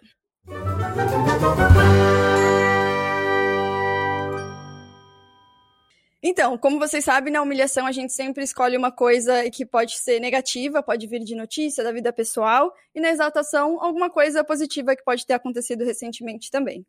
É, alguma de vocês querem começar? Querem que eu comece? Como. Tamires, você quase você, falou alguma coisa. Eu entendi muito bem. Não, é, enfim, então, então eu explico. E Sobre aí, retorno eu... Saturno ou recentemente? Não, pode ser de qualquer coisa. Tá. de, da vida, notícia, não precisa ser relacionada à astrologia. Tipo, esse é o hum. momento que a gente pode sair do tema. Tá? Fica à tá. vontade. Mas a minha humilhação foi que essa semana, acho que há uns dois dias, saiu a notícia daquela vespa gigante asiática que ela foi encontrada em Washington, nos Estados Unidos, porque ela, além de acabar com as colônias de abelhas, a picada dela pode ser mortal em humanos se ela se, se for uma picada repetidas vezes, sabe? E aí eu peguei e falei, gente, já não é o suficiente para 2020, né? Tipo, com tudo isso, a gente ainda tem uma vespa para poder matar a gente, dar uma, umas picadas e matar a gente. Falei, pronto, né? É que eu sempre trago umas humilhações de política, mas eu já, já tenho tanta, tanta Todos os tá programas tá recentemente já, tem, já tá tão humilhado que assim. Já tô cansada até, sabe, de falar sobre política, porque não, nada, eu não saio, a gente não sai mais do lugar. É só, só o buraco só desce. Aí eu falei, eu vou, vou tentar uma humilhação mais leve, que também não é tão leve assim, né? Porque imagina você ser picado por uma vespa dessa e. Sei lá. Aí só, eu só vi um meme e a galera falando. Eu aposto que algum rico vai trazer essa vespa pro Brasil. Ai, a gente espera que não, né? É, esperei. Oremos, né? Vamos ver. Oremos, que a gente já, vocês aí já tem problema demais, né? Chega. É. Só a gente. É, é. é. É que o buraco é mais embaixo, mas enfim. É, vocês têm alguma humilhação que vocês querem compartilhar? Hum, deixa eu pensar. Ah, eu tenho uma do meu retorno de Saturno. Agora eu tava pensando, nossa, aconteceu no meu retorno de Saturno. Eu tava, eu trabalhava comunicação e marketing, né, antes de ser astróloga, assim, full time. E eu fui fazer um evento em, em Amsterdã. Eu já tinha, eu já tinha ido para Amsterdã várias vezes. E aí eu, ah, eu, tava atendimento da agência. Sabe quando você pega o seu primeiro cliente grande e eu tava com eles, assim, todo os brand manager global e eu querendo, tipo, fui toda arrumadinha, terninho, ui, me achando a cocota, né? E aí a gente foi, a, nossa, eu lembro até hoje a vergonha. A gente foi a jantar no restaurante, né, que térrimo lá, e a gente foi caminhando, né, porque na Europa caminha. E vinha vindo uma bicicleta, gente, a uns 10 metros. E na minha cabeça, né, eu, pô, cara vai desviar, então eu vou ficar parada onde eu tô. Todo mundo atravessou e eu fiquei. E eu com o meu computador, com todos, né, tipo, né? Gente, uhum. o cara veio, eu falei, ele não vai, ele não vai desviar. Sabe quando você fica aquela coisa, se tivesse música assim, tan, tan, tan, eu falei, ele não vai desviar. E, eu, e, ele ficou me olhando e ele veio pra cima. E eu me joguei. Sabe quando tá a bicicleta Chocada. não Eu me joguei, assim. Eu lambi, eu literalmente lambi o asfalto. E aí o cara ainda me xingou, saiu me xingando, tipo, só, né? E aí eu, tipo. E aí todo o time me olhando com uma cara, tipo, Ai, meu Deus. assim, eu né? E a gente ainda tava naquele, naqueles, primeiros, naqueles primeiros projetos, sabe? Porque você não tem muita intimidade, ainda mais que inglês, né? Que é mais fechadinho. Aham. Uhum. E aí você tá bem. Não, eu tô ótimo, com a minha toda rasgada, assim, com aquela cara assim, sabe? E aí Ai, eu tipo, dó. fingindo, fingindo, né? Tipo, tá tudo bem. Mas assim, foi horrível, foi no retorno de Saturno, né? E meu Saturno tá na 10, que é a casa da carreira. E mas foi muito legal, porque a gente criou também depois dessa, porque eu virei piada, qualquer reunião, nossa, cuidado, ó, ó o momento espatifo lá e tal, né? Nossa! E, e a gente trabalhou muito forte, assim, sabe? E aí virou meio que piadinha interna, assim, mas eu lembro disso, que a, que a sensação, né? Porque imagina, você tá ali querendo fazer tudo certinho. Você morre de vergonha, né? É, e eu lembro que eu lembro até hoje, de eu levantando, assim, olhando o computador de um lado né? Tipo, aquelas caras assim, eu falei, meu Deus, por que, Senhor? Eu não sei se nessa hora eu começo a rir para tentar disfarçar ou, ou, cara, ou eu fico cara, é mais eu, geralmente, é, eu tenho ascendente sagitário, geralmente eu faço piada, né? Mas tipo assim, mas aquela hora é. eu olhei, e, e como eram pessoas, né, que você tem um certo, né, assim, eu fiquei tipo, o que, que eu faço? Aquela coisa, tipo, parece que dois segundos viraram um século, assim. Aí depois, claro, aí depois, né, desenrolou e tudo. Mas é uma coisa que me marcou do retorno de Saturno, me marcou. Pode parecer tá bobagem hoje, mas na época eu fiquei, tipo, ainda mais que eu fui depois assunto, né, do escritório, assunto do cliente. Maravilhoso. Ai, que vergonha, Sim. gente. Olha, o meu momento humilhada, eu já fui muito humilhada nessa vida. Eu eu poderia dizer várias coisas aqui, mas eu vou trazer para atual, vou trazer para o momento. É, tá. Bom, estamos fazendo um mêsversário aí desse, dessa espera do tal auxílio emergencial que este país está nos proporcionando, esta riqueza de 600 reais. Eu, como uma artista, trabalhadora autônoma, né? Que aparentemente cultura é um luxo nesse país, ninguém dá atenção pra gente, mas, mas tá na quarentena é o que a gente mais série, consome, né? Tá todo mundo aí maratonando é. série, é né, ouvindo música, mas é, é isso, é a nossa realidade. Então é isso, estamos aí para o segundo mês, porque voltou o meu auxílio dizendo que eu tinha informações que não batiam. Mandei de novo. E né? você não conseguiu não receber ainda, então nada, nenhuma não vez. Deitar, ainda está em análise. Eu vi esses dias um meme do bolo, né? Alguém fez um bolo de mêsversários do auxílio. Mêsversário, segundo mês, segundo mêsversário do meu auxílio emergencial que não chegou ainda. 600 reais, podia vir com juros, né? talvez se viesse com juros. Podia!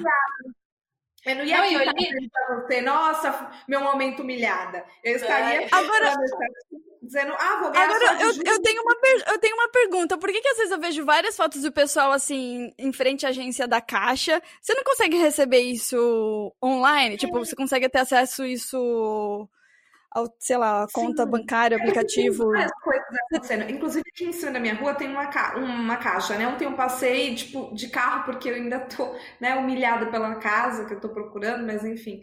Olhei, assim, uma galera, e aí eles deixam bem claro, não é necessário ir até a agência da caixa. Enfim, cada pessoa tá, né, sabe da sua vida e tá indo, de repente, não por esse motivo.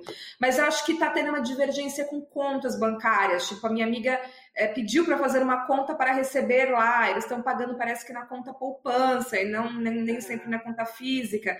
E aí a gente que é mais acessível à internet consegue entender essas coisas, ou pelo menos faz uma conta Entendi. digital, e aí tem muita gente mais velha que não entende isso, às vezes recebeu auxílio, é, disse que caiu, mas não abriu a conta, e as pessoas acham que vão lá para tirar dúvida, porque realmente às vezes você é aprovado. Porque é desesperador mas... ver aquelas pessoas aglomeradas, assim, todas tão perto uma da outra, não mantendo o distanciamento é, social. É, é isso, as pessoas, enfim, eu, eu acho que no mundo é o lugar que menos está pagando, né, para as pessoas.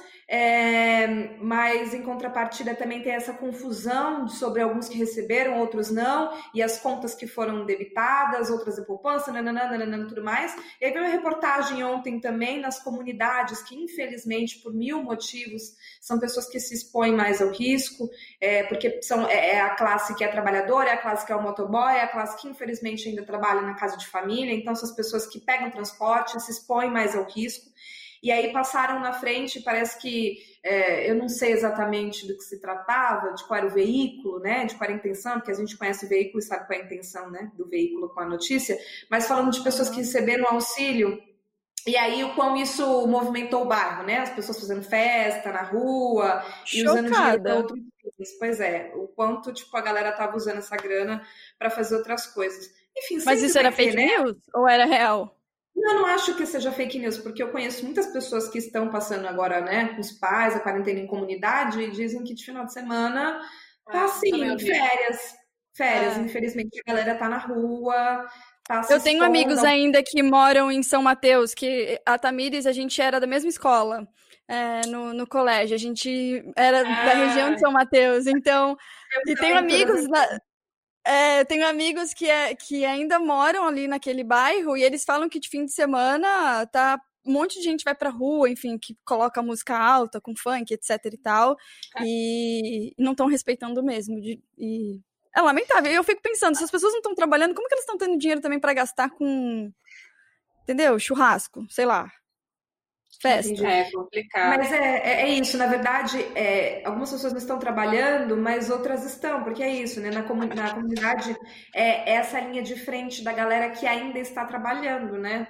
É, Óbvio, não tá. estou generalizando, mas infelizmente essa galera é a galera que é o motoboy, que vai fazer as nossas entregas, é a galera que está trabalhando em casa de família, é a galera que está ainda movimentando o país, entendeu?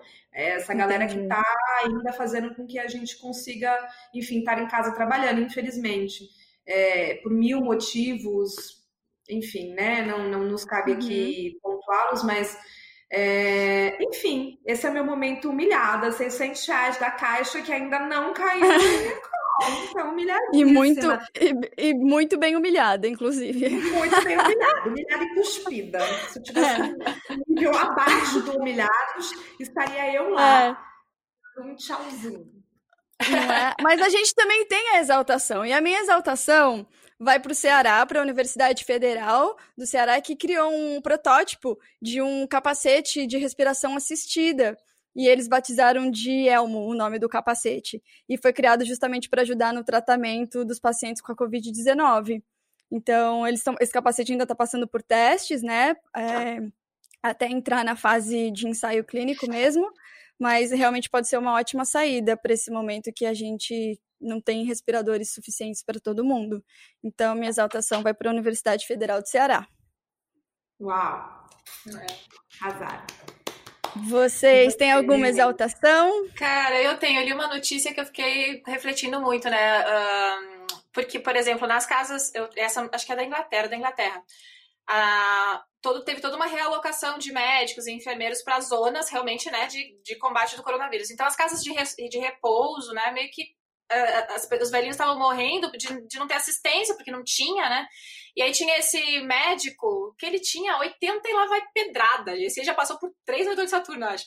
E ele tava lá de máscara, atendendo os velhinhos indo, né? E aí fala, nossa, mas o senhor não pode estar aqui, porque você é né, grupo de risco e tal. E ele falou, não, eu tenho, eu, eu tipo, eu, eu estou tratando das pessoas que também são um grupo de risco, assim. E ele, sabe, ele foi porque que ele quis, né? E, e ele, eu não quero deixar ninguém que eu sempre atendi desatendido nesse momento, porque os mais jovens, eles foram realocados, né? E aquilo me deu uma coisa tipo, nossa, a gente, a gente não está numa guerra, mas a gente está numa guerra, né? Porque é uma situação é. de guerra quando você começa a realocar essas coisas, assim. Mas a exaltação para ele, né? Porque Demais. ele já tá na zona de conforto ali. E é claro, não, não, eu não gosto de exaltar esse risco. Eu não acho legal a gente colocar pílula dourada em Mas exaltar difíceis. a atitude dele, né? Mas é, é, é, uma, é um altruísmo, né? Que é difícil de ver hoje em dia. Demais. Muito bonito mesmo. É, tá eu tô pensando aqui no meu momento exaltação, assim é, não consigo pensar em nada, mas já que a gente tá mas é de, sobre mas é, agora, é, é. é. então, tô com essa dificuldade. É que é difícil, mas... né? Meu, eu também sempre tenho dificuldade para pensar na exaltação. É que a gente tá tão acostumado a ser humilhado e pensar na humilhação que a gente não consegue lembrar que existe mesmo exaltação. Bom, meu momento de exaltação vai para, já que a gente estava falando sobre eles, é, toda a minha gratidão a todos os profissionais de saúde, aos profissionais de lixo que passam aqui. Sim. E eu cortei, eu cortei meu coração na Páscoa, eu fiquei tão, ah, fiquei tão chateada de passou o lixeiro aqui e eu assustada porque eu tô sozinha em casa, né? Foram todas as pessoas embora, eu tô aqui sozinha. Mas enfim, outro capítulo, outro episódio para isso. Mas ele passou e tinha pedido a caixinha da Páscoa e eu, logo eu, que ainda não recebi o meu auxílio. Eu fiquei me tocou tanto da caixinha. Eu falei, nossa, eu fiquei mal. Eu passei, eu falei, eu não vou conseguir te ajudar hoje. E aquilo me deixou tão mal. Mas assim, então eu queria, na verdade, homenagear e, e entregar o meu momento exaltação para esses profissionais que, apesar de tudo e apesar de, enfim, todas as coisas que estão acontecendo, continuam trabalhando e, repito, continuam movimentando o nosso país assim, né? Sim. Os profissionais de saúde, os profissionais, os entregadores, o pessoal do lixo, o pessoal do mercado, o pessoal da padaria, enfim, as pessoas que ainda estão movimentando o nosso país. Meu, minha exaltação para eles, muito obrigada. É isso. É uma, é, é uma ótima e bela exaltação. Agora a gente vai para as nossas indicações, assim, o que, que vocês estão lendo, vendo, ouvindo, o que vocês estão consumindo, na verdade. Vocês têm alguma Nossa. dica? Cara, eu tenho uma filha de quatro anos, eu tô consumindo a paciência. eu tô consumindo a saudade do ali. Não, eu, assim, eu, nossa, eu séries, faz muito tempo que eu não vejo nada. Eu tava no Lucifer, né, claro. Uh, Mas eu tô, eu, eu, achei, eu tô lendo agora, na realidade é, eu li muita coisa de, né, de astrologia, linguagem simbólica, que eu achei num sebo isso aqui, muito legal, que é do J.C. Cooper. É, Symbolism the, the Universal Language, não sei, mas é antigaço, assim, sabe aquele cheirinho de sebo? Hum, aquela coisa mofo, ai que delícia. Cuidado. É, então, é. comecei ele ontem. Massa. Tamires, você é. que é, deve ser a rainha das séries, né? Porque você tá aí toda Nossa, semana não. indicando Cara, coisa vendo, nova no Instagram. Enfim, eu vejo muita coisa, mas eu não quis falar muito sobre mim, não dicas minhas pessoais, mas dicas para o momento que a gente está falando do retorno, né? No final das contas, dessa questão de, de astrologia e autoconhecimento e propósito. E eu vou indicar um livro, na verdade, um livro e um filme. É, vou indicar mais coisa. Mas assim, Primeiro, um livro eu comprei hoje, estou muito ansiosa por uma promoção de 20, paguei 20 reais na Amazon, não quero fazer uma publi, mas porque estava com desconto, que é o, o, livro é o Porquê Fazemos o que Fazemos, do, do filósofo, pensador Mário Sérgio Cortella. Ah, que sim. Eu, eu tava assistindo a entrevista que ele deu para a CNN semana passada, é, o Mundo Pós-Pandemia. Que maravilhoso. Não, tá, aquele programa tá maravilhoso. Dá para vocês, é inclusive, procurarem no YouTube, quem não viu ainda, depois que eu terminei o programa, daí eu fui assistir outras palestras dele, porque eu adoro ver ele falar, ele é sabe? É demais, ele é demais. Tem, demais. tem assim, esse trio que é o Cortella, o Karnal e o Luiz Pondé, né? É, o Luiz Felipe Pondé, mas assim, o Cortella é o, do, é o que eu mais gosto, assim, sabe? Ele eu tem uma ele empatia, muito... né? Ele é muito fofo. Tem, tem, ele é fofo. Tá na cara dele. Então, eu vou indicar porque esse livro fala sobre propósito, né? Que é o que a gente estava conversando aqui no nosso processo do retorno. E eu estou ansiosa para chegar, porque geralmente chega de um dia para o outro. Fiquei muito feliz e tô, tipo, muito louca para assistir, ou para ler, acho que vai me ajudar muito. Então, é porque fazemos o que fazemos, o Cortella. E um filme, é, eu tinha pensado no Into the Wild, mas que é aquele filme louco de autoconhecimento e tal, Sim. mas eu resolvi depois fazer uma coisa mais leve para essa quarentena, porque ele é bem hard, né, esse filme. Mas eu vou indicar o Comer, Rezar e Amar, porque ele é um pouco mais leve, é muito bom, né? A busca do autoconhecimento é um clichê, é um blockbuster, mas estamos aí para isso nessa quarentena abertos a todas as coisas e coisas leves que nos façam pensar. E, eu queria indicar é, isso. É. Complementando é... a sua indicação, aliás, eu, eu vi uma entrevista esses dias da autora do livro do Comer, Rezar e Amar, eu acho que é Elizabeth, não lembro sobre o nome dela. É, e aí ela estava dando uma entrevista para o TED nesse momento de quarentena online. É muito inspirador ver essa entrevista dela, assim. E ela falando que, por exemplo, ela escreve diariamente cartas de amor, tipo, para ela, sabe? Ou coisas que ela, quando ela tá passando por uma dificuldade, ela fala como que eu vou resolver isso, tal, tipo um diálogo, sabe? Ai, como se fosse mesmo é muito bonito e é muito inspirador mesmo toda a entrevista, assim, tá tudo em inglês, mas enfim, dá para colocar uma legenda, para quem não entende muito de inglês, a legenda ainda ajuda, mesmo a legenda em inglês. E mas é muito inspirador, muito, muito, muito. Então, eu vou só pegar o gancho para poder indicar isso da da, da Elizabeth, vocês colocam no, no, no, Google ou no YouTube o TED, o último TED dela vai ser que ela tá na casa dela, enfim, dá para ver que é que é aí no momento quarentena. É muito bom. Sim. É, e para a gente fechar, então, essa, essas dicas maravilhosas, e a gente estava conversando né, sobre as mulheres, as pessoas que fazem mapa astral e perguntam se vão ter um príncipe no caminho, eu vou aconselhar também mulheres que correm com os lobos. Né? Assim. Eu nunca li esse livro. Assim, eu vou confessar para você que eu não, eu não li inteiro, porém, mas ele é um livro que é assim, né? Ele tem os contos e você vai passar a sua vida inteira lendo desse livro. Você vai ler um capítulo aqui que faz mais sentido, mais sentido agora, aí você vai daqui uns Sim. cinco anos, mas é um livro que você precisa ter na tua cabeceira, que você vai falar, ai, nossa, que tem esse livro, tenha. Eu, eu, fiquei, eu fiquei pensando se era tão difícil esse livro, porque primeiro que tá recentemente muita gente tem comentado sobre o livro, criaram um curso meio que de é, para des, desmembrando e desvendando o livro, sabe? Eu falei, gente, mas o livro é tão difícil assim, precisa de tanta coisa. E aí e aí também tem um podcast que é vai vai falando, eles vão analisando capítulo por capítulo do livro. Mas como eu não li é, o livro, eu não queria ouvir o podcast para sei lá, não perder, entendeu? É, é que não é um livro, cara, que você vai ler de repente antes de dormir uma coisa leve, sabe? É um livro que você se coloca muito, pensa muito sobre você mesmo. É um livro complexo porque é isso, a gente tem que, né, pensar sobre a gente mesmo, né? Por isso que um homem talvez nunca conseguisse ler esse livro e, e... porque é, ele mexe, né? É um livro que provoca, ele te remete, você uhum. começa a pensar sua vida inteira, em que momento você assim coloca nisso e ah, é, é muito bonito, tem tapas na cara, é um livro de intuição, ah, enfim. A gente tem que ter, toda mulher tem que ter, porque é um livro que é muito generoso com a gente. É a segunda vez que indicam esse livro aqui no podcast e eu acho que eu vou colocar mesmo na lista para providenciar para as próximas leituras. É. Ótimo. Muito é bom, isso. gente. Muito obrigada. Eu quero agradecer vocês. Antes de é. tudo, eu quero que vocês usem esse momento aí para se vender. Quem quer fazer uh, o mapa astral com você, Neme, como que faz? Uh, bom, eu tenho o Instagram, né, que é Neme Astrologia uh, que é onde eu sou mais ativa, né? E, ou por, pode contactar por e-mail também, nemiastro.gmail.com. Mas lá no Instagram tem o link de agendamento e também dá para a pessoa ver se ela ressona ou não com a maneira como eu, né, como eu coloco a astrologia, porque eu sempre falo, é conexão de Mercúrio, né? Cada pessoa fala de uma maneira sobre o assunto. Então, se o seu Mercúrio Sim. conecta com o meu, Vamos lá. Eu já tenho meu Mercúrio, meu Mercúrio é em Libra. Eu já vou bem começar. A primeira coisa que eu vou fazer desligando aqui é seguindo. Oi, querida, tudo bem?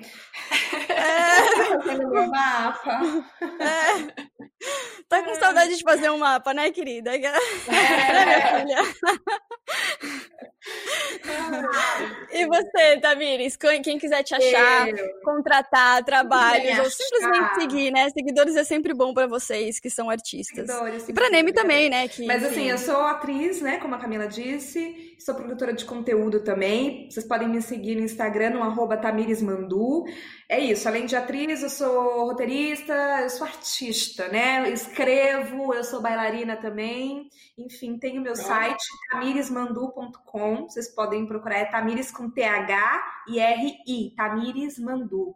Lá vocês me acham, acham todas as minhas facetas. E aí me convido, adoro falar, falo demais, falo pra caramba. Vocês vão perceber no vídeo. Falo muito bem sozinha, mas enfim, é isso. Vocês vão entender que Não, você é ótima. É, eu, eu, eu, eu, eu acho sempre engraçado, porque toda vez que eu olho para você, eu lembro de quando a gente, na época do colégio, eu não sou bailarina, porém tenho vários amigos que são bailarinas por conta que a gente estudava num colégio que tinha uma, uma escola de balé também. Mas eu nunca fui do balé, era do futebol, pelo contrário. Porém, teve uma época, eu nem lembro, eu já tô rindo aqui, que a gente. que teve era um festival? O que que era? Eu não sei, só sei que eles estavam... Era aniversário do Jubileu de Ouro da Seixanoye, para! Ah, é verdade. Era verdade. E aí eles estavam pagando os bailarinos, para tava precisando de gente para dançar. E eu tava precisando de grana. Aí eu falei, cara, vou então, né? Lembra que a gente foi? A gente ah, foi muito engraçado. Um do meu colegial que foi assim, impagável. Eu voltaria pro meu colegial só para viver esse momento, porque era, na Jaba, era no Jabaquara, a gente era de São Mateus. Você tem noção de é. uma galera junto, assim, tipo umas duas horas de viagem. E aí foi muito intenso, a gente passou muito tempo juntos, e todo mundo fudido de grana, novo. Nossa, é. gente, foi uma fase do meu colegial que pagou todo o colegial. Assim, foi, a minha única, foi a minha única experiência como bailarina por necessidade apenas, porém, né, enfim, eu ficava, eu ficava bem lá no fundo. Ai, eu adorei, adorei. Mas foi, foi, foi, foi uma humilhação boa que essa daí. Foi, foi uma humilhação a gente viveu.